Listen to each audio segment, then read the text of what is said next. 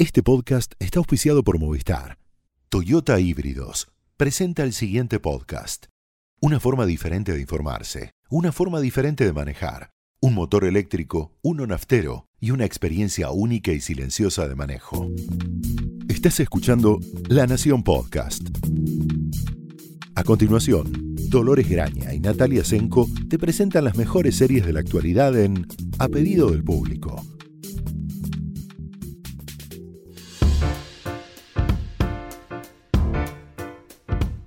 Hola, bienvenidos a un nuevo episodio de A Pedido del Público. Yo soy Dolores Graña. Yo soy Natalia Tresenko. Y hoy vamos a dedicarles todo el episodio a em, el regreso y despedida de House of Cards. Sí, que se lo merece, digamos. Por, creo que a esta altura, más por eh, lo que significa... Pergaminos. Pergamino y lo que significa para el panorama eh, de la televisión, del streaming, de Netflix y demás que por el contenido de la serie en sí mismo y bueno, además por todo, em, llamémosle el escándalo, no sé si es la palabra que se aplica en este caso, pero todo lo que sucedió a partir de las denuncias eh, eh, que recibió Kevin Spacey, su despido y todo lo demás, cómo eso también cambió. Eh, Hollywood, de alguna manera. Sí, claramente son los dos casos más, más importantes en términos de consecuencias para figuras muy prominentes de la industria. En el caso de Harvey Weinstein eh, se encuentra excarcelado pero procesado. En el caso de Kevin Spacey probablemente el juicio comience recién el año que viene y es más probable que lo juzguen en Inglaterra que en Estados Unidos. Sí, y también, eh, y esto lo digo, digamos, porque todo el tiempo leemos el final, el final de una carrera, un actor tan prominente, un actor tan talentoso, un actor con tantos premios, con tantos pergaminos, como decías vos. Eh, yo no me subo a esa, a esa reflexión, la, menciono, pero prefiero no ir por ese lado porque a mí lo que, digamos, no me interesa si este señor hizo eh, efectivamente lo que, de lo que es acusado, hay que pensar en todas las carreras de las personas que abusó, mm. que no nunca llegamos a conocer. Por ahí había 25 talentosísimos actores, directores, no sé, iluminadores, lo que fuera, que no conocimos porque fueron abusados por esta persona. O sea, pero es cierto que es notable que desde que eh, esto ocurrió eh, y eh, empezaron a, acumularse y apilarse las denuncias. lo echaron de House of Cards y lo borraron de todo el dinero del mundo, la película de Ridley Scott. no existe, o sea, no sabemos dónde está Kevin Spacey. No, mucho Se cayó del mapa. Sí, claramente, hace como un año, sí. Yo lo que quería aportar es, obviamente, todos somos iguales ante la ley. Absolutamente. Y es la justicia la que determina si hubo un delito y qué pena corresponde, no no nadie más. Entonces, las víctimas pesan, las víctimas desconocidas tienen el mismo valor, o deberían tener el mismo valor que una estrella de cine o un productor mm. multimillonario.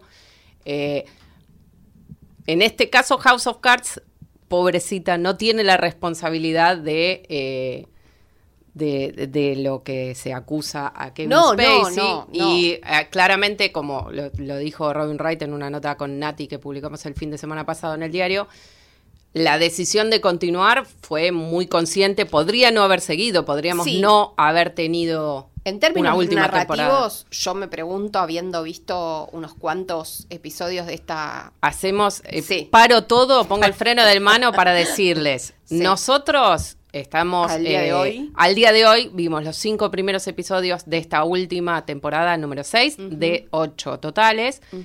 Existe la posibilidad de que ustedes no lleguen a ver eh, al menos los cinco, quizás los más fanáticos de ustedes terminen de verla este primer fin de semana o lo estén escuchando este podcast más adelante en el futuro.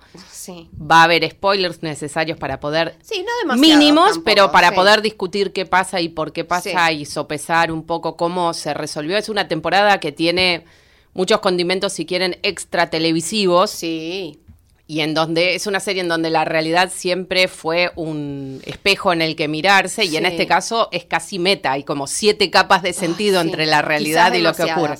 Quizás ya se abusó un poquito del no, Estaba pensando que de alguna manera también, ahora, ¿no? Por, supuesto, con el diario del lunes, pero eh, también de alguna manera el programa eh, surgió, se elevó, tuvo como el éxito que tuvo y y el peso que tuvo en su momento y en el principio, muy eh, apoyados en lo extraordinario del personaje principal, de Francis Underwood, y de la actuación de Kevin Spacey, hay que decirlo. Entonces, el, el, el, hecho de que eso, de que se le sacara el protagonista, como ha sucedido en otras series, lo hemos hablado, cuando, cuando dejar de ver una serie, por ejemplo, cuando el protagonista deja de estar ahí, en este caso era tan, eh, estaba tan eh, fusionado con el carisma de este hombre, de, de Spacey, con su tipo, estilo de actuación siempre tan Tribunero. Mm, sí, tribunero, shakespeariano, eh, así de, de, de, tragedia griega también, y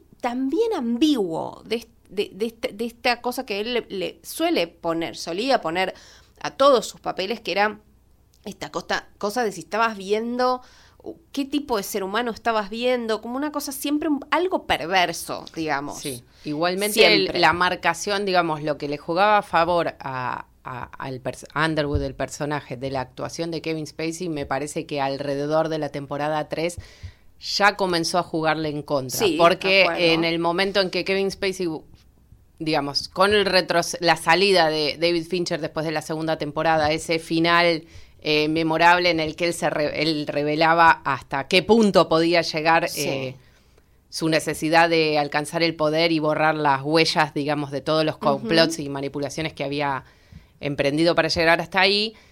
A partir de ahí yo creo que eh, Kevin Spacey empezó a ser cada vez más grande, era como estar en una cajita de zapatos que lo empezaba a apretar. Cada vez sí. era más ampuloso el personaje, sí, sí, cada vez los gestos maquiavélicos eran mayores, los planes eran como más bizantinos, era todo cada vez más. Casi parecía, esto es hacer, eh, por supuesto, especulaciones, pero bueno, conociendo ahora eh, el detrás de escena, porque se ha contado bastante del detrás de escena de la serie, me dio parecía que la estaba manejando él, digamos. Que es, probable. Él, él, siempre, desde el principio, fue produ productor ejecutivo uh -huh. de la serie y parecía que había, o sea, una vez que Fincher, que fue el que le puso marcha eh, primera a la, a la, serie y que le puso también su sello de prestigio y su estilo, que podemos discutirlo.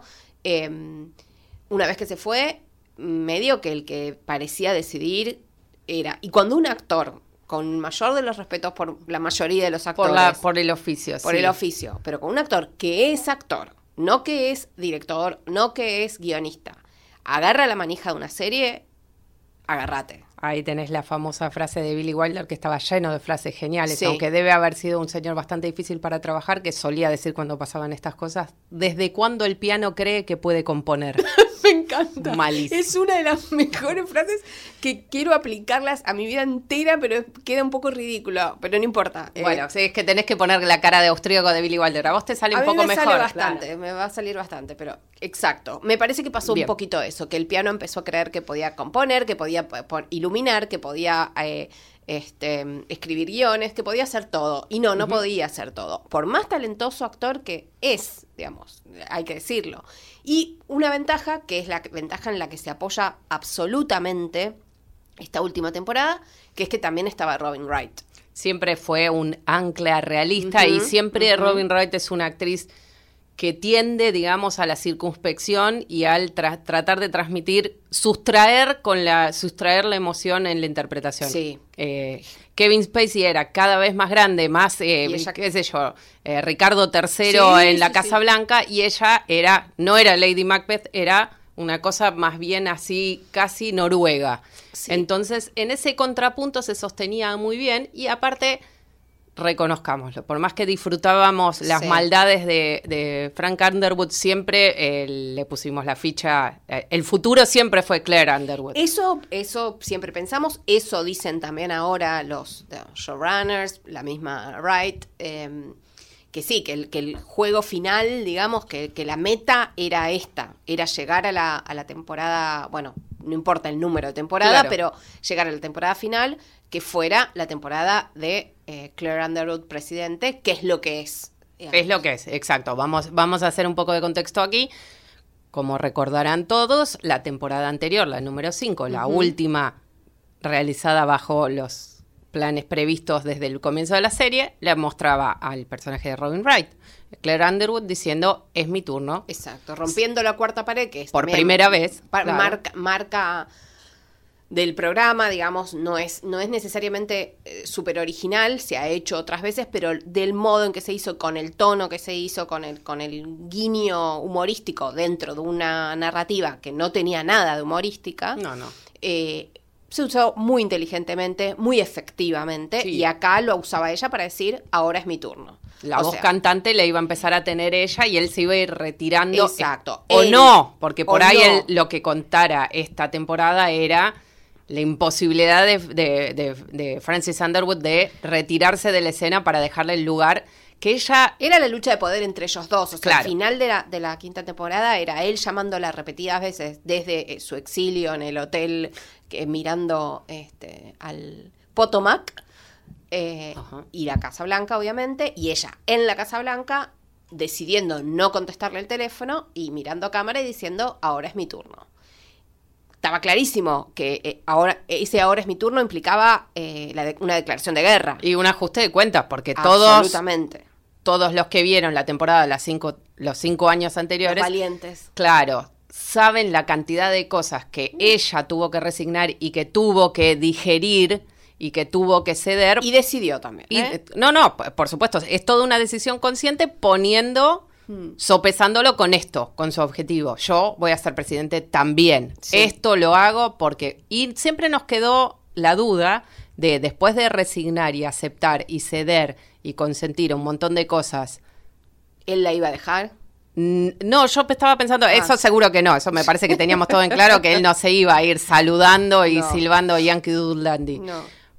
Era ella finalmente la persona que, o sea, él- siempre la impresión era, cuando llegara a la presidencia hay un montón de cosas que se iban a enderezar, se iban a hacer distinto. Mm. Después de cinco años cediendo y cediendo y concediendo, ella no era la persona que ella creía que iba a ser cuando llegara a la presidencia. No. ¿Qué quedaba de sus ideales? Que eran mínimos, eh, digo, dentro del No, me parece que universo... La, la pregunta más es, eh, y qué es lo que se ve. ¿Quién en- es ella a esta altura, ¿Quién no? es ella y qué, cuál es su agenda? O sea, más que de ideales, porque ya ideales me parece un, un término demasiado elevado para, para esa política que hacen. Pero había como un núcleo duro que ella ocultaba. eh, Había, siempre Por hubo momentos, algunas escenas privadas en las que ella no tenía ningún testigo, salvo obviamente nosotros el espectador, Sí. porque es, una serie, como decíamos, muy tribunera en ese sentido, Sí.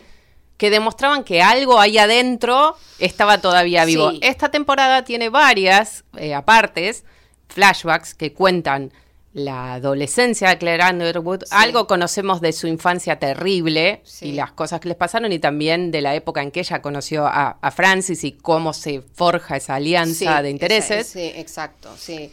Eh, mm, sí, yo, eh, lo a mí lo que me, me parece más interesante de esta temporada y que tiene que ver, por supuesto, con lo que vos decías, es absolutamente meta y con todo lo que sucede fuera de, de cámara, es la, la- la fuerza de los personajes femeninos, femeninos que siempre estuvieron en la serie, hay que decirlo, desde, digamos, eh, siempre estuvieron, también siempre fueron de alguna manera muchos transformados en víctimas, porque pasaba con Zoe Barnes, con el personaje de Kate Mara, eh, la periodista que, bueno, con, con ambiciones, con uh, también eh, moralmente ambigua, si queremos, pero que eso era castigado con lo peor, digamos, con un asesinato a sangre Sí, fría. de hecho, en este caso, los periodistas, estos pobres y sufridos periodistas que Sí. vienen investigando, avanzando a menos uno desde la temporada uno, todavía siguen tratando de esclarecer el crimen de Zoe Barnes, Sí. aunque se hayan retirado hacia las márgenes. Ujú.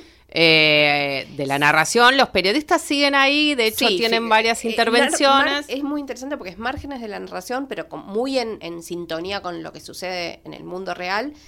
Eh, los más, eh, así, los dos periodistas, el, el jefe de, de Zoe en De- su sí. momento y su mentora, o Mm. reluctante mentora. ¿Quién es Constance Zimmer, Constance no? Zimmer, Una genia. y que absolutamente quedaron de- en esta temporada, ella ya antes, él ahora, quedan por afuera de la industria periodística mainstream, digamos.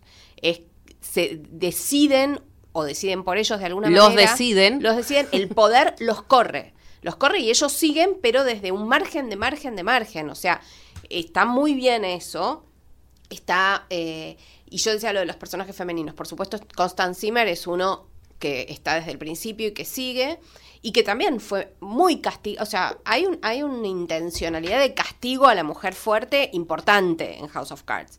tenemos también eh, desde la temporada anterior eh, el personaje de Patricia Clarkson. Mm, en esta temporada hay, tiene un, Es- una, una trama eh, cuanto mínimo polémica. Mm, Polemiquísima. Polémica. Quizás es de, de lo que hemos visto lo más ofensivo que tiene esta temporada de House of Cards Sí. es lo que terminan haciendo del personaje de Patricia Clarkson una especie de maestra de la manipulación Sí. súper preparada que habla 25 idiomas. Sí, eh, sí. Y lo peor, digamos, no lo peor, pero una de las cosas más difíciles es que lo hacen Su caída es... y desde, y desde como si fuera, compleja. entre comillas, responsabilidad de Claire Underwood, de alguna manera. O sea, como ponen una mujer fuerte contra la otra y no pueden estar, este pueblo es demasiado chico para nosotras dos, básicamente. Bueno, la tercera mujer fuerte, y de a esto nos trae a un poco contarles eh, cuáles.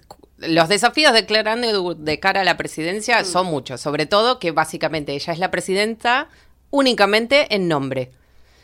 Eh, todas las, las triquiñuelas y las alianzas y los cambios de favores y dádivas de Francis Underwood durante tantos años la dejan en una posición de extrema debilidad en las cuales aparentemente, lógicamente la intención es la presidenta mujer responde a las órdenes del marido. El marido no, No está, no es un spoiler decirles que eh, el personaje de Kevin Spacey nunca aparece en esta temporada, sí aparece su anillo con el sello presidencial y demás, Sí. pero él ha muerto en algún momento previo, que eso después lo iremos precisando con el correr de la temporada. todo el tiempo su figura porque en la muerte, eh, obviamente, como corresponde, no es, no es del todo clara, eh, digamos, los motivos de la muerte, la- exactamente qué Sí, pasó. De a poco se van, se van precisando y confundiendo y, Sí. y- y- y volviendo a hacer versiones oficiales de la muerte una y otra vez por a, a manos de muchos personajes. Pero sabemos que ella es la presidenta, pero todo el mundo parece convencido de que él le puede decir lo que tiene que hacer. Sí, Entre y- ellos, Sí, hacer Eh, lo que tiene que claro, hacer. le, también. le, le da las instrucciones como si fuera así como un señor del delivery. Hay, sí, otra escena que, polémica que no, no voy a decir, pero eh, que a mí me indignó profundamente es cuando uno de, de sus, eh, digamos, titiriteros, por decirlo de alguna manera, el principal, literalmente la hace firmar una, un decreto, eh, literalmente for- fuerza su mano para que firme un decreto. No, no sé si esto es un spoiler o no, pero a mí me indignó tanto que no... Bueno, los titiriteros a los que se refiere Nati, que son los hermanos Shepard, que son básicamente una amalgama de varios multimillonarios norteamericanos. megacorporación, ¿no? Claro, una que tienen intereses en todas las ramas de la industria, Sí. desde obviamente la de las armas hasta los agroquímicos, eh, obviamente los medios. Sí, todo. Eh, todo, tienen una mano en cada plato. Eh, están convencidos de que han comprado la presidencia a través de sus contribuciones y sus operaciones en favor de los Underwood en su totalidad. Y entonces en este inicio de la temporada queda en claro que Claire Underwood dice, muchachos, me trajeron hasta acá, hasta aquí terminó mi amor, ahora voy a hacer la mía. Sí. La forma en la que ella comienza su plan para tejer su manipulación para recuperar la presidencia que tienes, al menos en nombre, es extraña. Sí. Implica varias eh, engaños y varios golpes de tuerca. Sí, eh, sí. En el medio, bueno, estos dos eh, eh, personajes, los Shepard, están interpretados por Greg Kinnear y Diane Lane, eh, que están fantásticos. Fantástico, sobre todo Diane- las escenas entre Diane Lane y, y, mm, Robin Wright, que interpretan encima estar al lados opuestos, digamos, de esta contienda, son compañeras del secundario, ex Sí. entonces se conocen pelos y señales. Sí, hay, Eh, hay, hay mucho, mucho. son geniales, la verdad son de lo mejor de la, de la temporada. Sí, y bueno, eh, y, en el- y por supuesto vuelve como el tipo Terminator, que nunca, nunca Ah, muere. qué personaje Doc Stamper. ¿Qué tempor- eh, eh, por ejemplo, uno que no sé si no merecía una salida así dramática cual Zoe Barnes. Eh, sí, la merecía y sobre todo un, un par de temporadas, hace un par de temporadas. Bueno, pero había terminado la temporada en el psiquiátrico. Sí, es eh, rarísimo. y en esta temporada,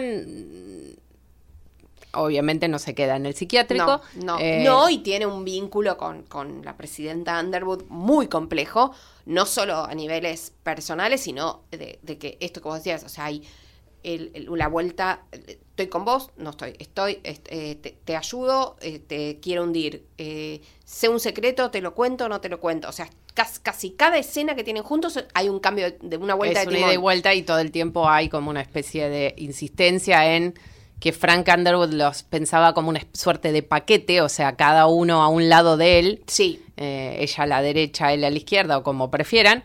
Eh, y es todo el tiempo la ausencia de, Francis es como una presencia muy fuerte. Entonces ellos dos están todo el tiempo acompañados de la ausencia de la tercera persona de esta como eh, unidad que conformaban en la política. Entonces hay por momentos en que es interesante cómo él intenta darse cuenta si le va a dar su, la lealtad ciega que tenía para el esposo y a la vez él sabe perfectamente que ella no siempre jugaba para él, sino al contrario, le jugaba claramente en, contra, y de hecho es responsable de varias de los... Sí, tiene, bueno, más un, eh, como, como tenía, como ese, ese amor platónico eh, por, por Frank que, que tiene, tenía Doc Stamper, hace que él la deteste a nivel molecular.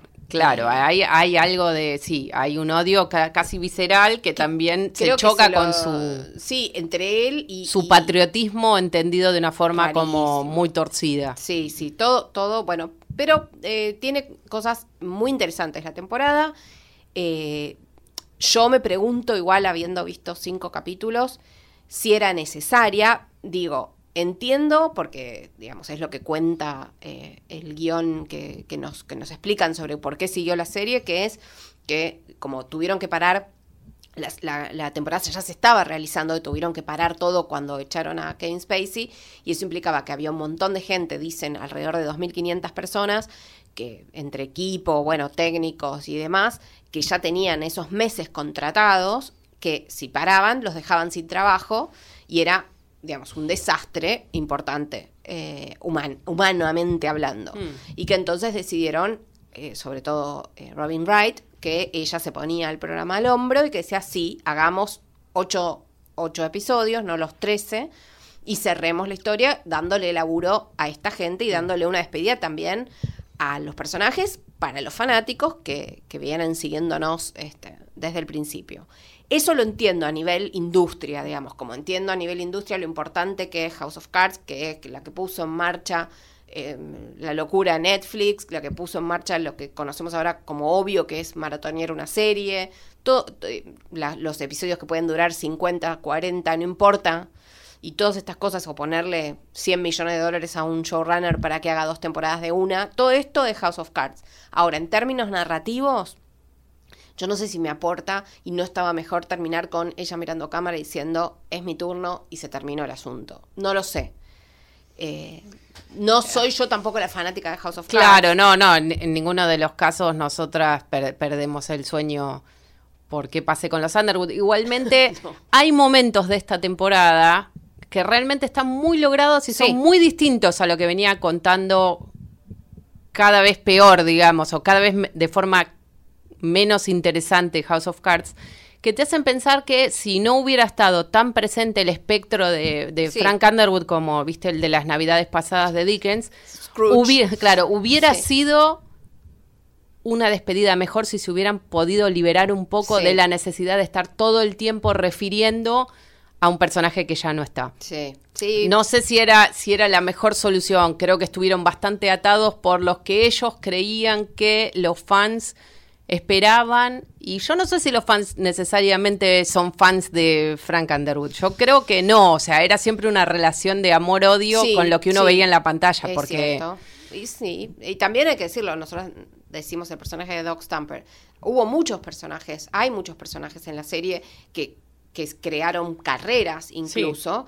Eh, teníamos, bueno... Mahershala Ali. Claro, que ahora es, que no solo ganó el Oscar a Mejor Actor de Reparto por Luz de Luna, sino que ahora es el protagonista de la tercera temporada de True Detective, que su personaje en, House of Cards, que ya hace varias temporadas no está, pero era interesantísimo. Era muy bueno, sí. Era de, uno de los mejores.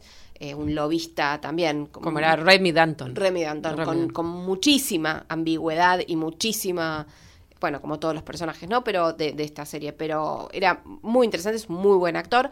También, bueno, lo dijimos, Michael Kelly, que antes de, de House of Cards era un muy buen actor de reparto, pero que no era muy reconocible para la mayoría, y ahora es Doc Stamper y lo será hasta el fin de sus días, Sí, supongo. Me parece que ahí quedó Sí. encasilladísimo. Sí, y después nuestra favorita, Obviamente, la señora Maisel exacto, Rachel Brosnahan. Gracias, porque yo lo digo como Rayayana. Eh, que era Rachel eh, Postner, Posner. que, bueno, era... Otro de los casos que siguen tratando de resolver Sí. Constant Zimmer y el jefe de Zoe Barnes. Exacto. Eh, igual hay algo del corazón del periodista que eh, se alegra de algo. Yo creo que, Que al no final, sí. cual hormiguitas, los van a terminar resolviendo. resolviendo, sí. seguramente, seguramente. Pero bueno, eh, Y es, y es un poco jorobado también estar mirando cómo siguen trabajando de a poquitito y decir, uy, estos están tan lejos, les faltan sabe- tantas no, vueltas. Falta tanto y, y quedan tres capítulos. Claro, ¿no? te dejan en un lugar complejo. Siempre Sí. uno, de- siempre era una... La ambigüedad que tenía la serie en sus primeras temporadas era creo que mucho más rica en, el, en la sensación de incomodidad que le provocaba al público cuando se encontraba eh, hinchando porque los. Sí. políticos corruptos se salgan con la suya pensando son todos unos tontos menos yo que estoy eh, del lado de adentro. y como también aplaudiendo la vuelta de tuerca del, final de temporada o, o de los últimos capítulos de temporadas, que siempre era, ah, no, pensábamos que estaba vencido. No, era un todo un plan. Desde el día que salió de la universidad, ya sabía que un día iba a engañar a la secretaria de Estado para que hiciera eso, no sé qué. Sí, Por supuesto que... Triunfo del vale todo, ¿no? Exacto, ¿no? Y a medida que avanzaban las, las temporadas y los desastres, obviamente eso se fue perdiendo, ese brillo, en todo caso, de Maquiavelo, se fue perdiendo porque por supuesto que... El, el- Sí, no hay nada de ambiguo, hay como y el 600 reguero de- cadáveres, exacto. cadáveres en el medio. Claro. que decís, esto no lo, no lo planeó, o sea, tirar por las escaleras a la secretaria de Estado, no mandar a matar a tal y que, que quede la sangre en- entre sus cosas, digamos. Est- estoy siendo metafórica para no spoilear cosas. Spoilear eh, muertes Eh, que vamos, sí, ahí, eh, sí.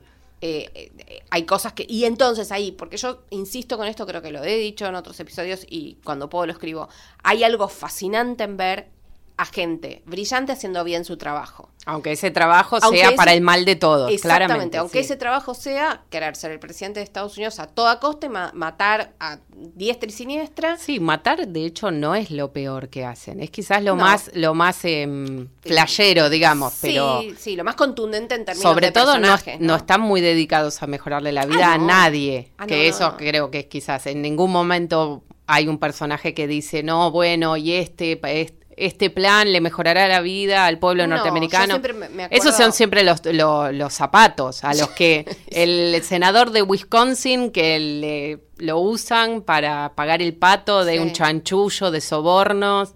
Sí, por eso te decía también Es antes lo de, horroroso. lo de lo de Claire Underwood, porque recordemos las primeras temporadas donde ella tenía su fundación por el agua limpia en África, no sé qué, que parecía genial, fantástico, obviamente una, un, un trabajo y una campaña y una ONG para quedar bien parada para ser primera dama, eso estaba clarísimo, pero no solo eso, sino que arruinaba la vida de todos los que trabajaban con ella en esa fundación, arruinaba los planes excelentes para darle agua limpia a países africanos, so- sí y solo sí por sus ambiciones y además no solo por sus ambiciones, sino por su mezquindad como persona. No, claramente. O sea, ya era más que allá. fuera como el lado más amable del matrimonio de Underwood no es decir mucho No. en el caso de, Que, eso- de Claire. que de hecho era lo más interesante del, del personaje, de esos capítulos donde veías que, sí, es cierto, tenía más aristas de lo que Digerible, diría yo. de alguna manera, pero al mismo tiempo era es era eh, Es. un águila terrible, terrible. eh. a mí me parece que, bueno, nada, que, que los capítulos son lo que son, podrían haber sido mejor, sí, digo. Hay momentos, re- francamente, eh, ella es tan buena en lo que hace y tiene tal dominio de ese personaje que incluso en esta temporada me parece lo, lo más valorable y por lo que claramente les recomendamos que Sí. los vean, sobre todo si han visto House of Cards hasta ahora o se han detenido en alguna temporada anterior. Logra por momentos encontrarle aristas nuevas, un personaje que honestamente yo creía que no tenía muchísimo más que decir. En otros, bueno, no, el peso de tener que solucionar problemas a todo nivel, no solo narrativos, televisivos, digamos, sino también de cierre de la historia y termina como aprisionándolos un poco en estereo o en, en, resoluciones, ya van a ver cuáles son cuando las vean y, me, y se van a acordar de esto. Eh, resoluciones dramáticas un poco, en fin. Sí, sutil no es. Sutil no. Sutil no es, no es tampoco la serie que eh, vimos en 2013 eh, con esos dos primeros episodios dirigidos por David Fincher. Eh, muchos, digamos, lo hemos repetido, pero muchos olvidan que es, House of Cards es una adaptación de una serie británica de los años 80, eh, que muchas de las cosas, por ejemplo, la ruptura de la cuarta pared es de esa serie, no es eh, sello Fincher, pero sí el sello Fincher estaba mm, en la cinematografía, en el ritmo que tenían los primeros episodios, en la oscuridad que tenían los primeros episodios. Sí, había una cosa medio ascética, quirúrgica, que le sentaba muchísimo mejor que esta dirección más florida. Sí. También la partida de Bob Willimon, que era el showrunner después de, Fincher hasta la cuarta temporada, que de hecho se alejó para dedicarse a la política, ya me parece que relajó eh, la disciplina, digamos, dramática a todo hay nivel. hay pequeños detalles en esta temporada, veamos, hay una eh, exageración, digamos, al no tener los floridos eh, soliloquios de Frank Underwood, hay otros personajes que toman esa posta. Mm, de una manera, sobre todo el de Greg Kinnear, de una manera, él es muy, muy buen actor y está muy bien su personaje, pero mm, de una manera que ya es demasiado artificial de lo artificial de lo artificial. Creo que ahí mm, se le fue un poquito a la mano.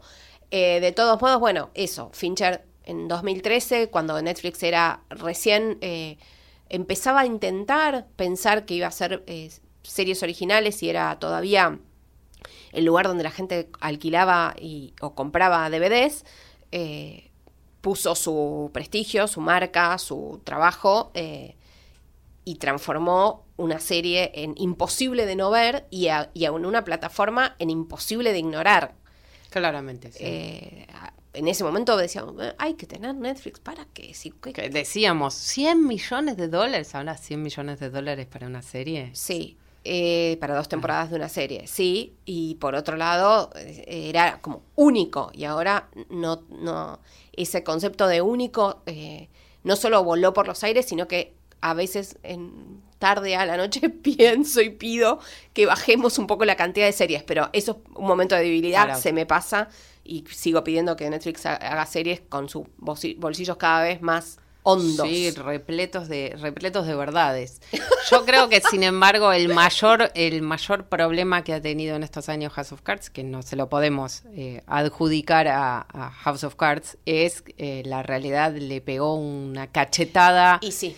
Eh, nosotros pensábamos desde acá, bueno, estas locuras. Claro, este Frank Underwood, qué barbaridad. Y, y, ver House of Cards en este momento, sobre todo ni siquiera desde aquí, en Estados Unidos, con las cosas que pasan en la realidad y la verdad que todo tiene sabor a poco, a, insípido, a, tibio. eso. Eh, a tibio. Y eh, si bien hay algunas cosas en esta temporada que claramente no estaban diseñadas de antes porque son una respuesta directa a lo que pasa en, en ese país, hay momentos en que desgraciadamente la ficción no tiene las armas para competir con la realidad y este me parece que es, es un caso, por eso me parece que está bien que haya terminado en este momento. Si hubieran logrado hacerse los capítulos seis meses antes, quizás hasta sería mejor, porque cada minuto que pasa se acumulan imposible, las barbaridades. Llegar, seguirle el tren a esta realidad, imposible. Como dice eh, Robin Wright, eh, las mejores ideas que tenían se las robó el gobierno. Y ellos ya no las pueden volver a hacer, porque vos no podés eh, tener como la marca registrada cuando ya la realidad lo hizo peor o mejor. Sí, pero bueno, consiguieron la primera presidenta de Estados Unidos, así que... Claro. Algo es algo. Algo es algo, tal cual. bueno, entonces les recomendamos que vean House of Cards y después nos cuenten qué les pareció. nos vemos en un próximo episodio. Hasta luego. Hasta luego. Esto fue A Pedido del Público un podcast exclusivo de La Nación. Escucha todos los programas de La Nación Podcast en www.lanacion.com.ar. Suscríbete para no perderte ningún episodio. Estamos en Spotify, Apple Podcast, Google Podcast y en tu reproductor de podcast favorito. Seguí escuchando La Nación Podcast.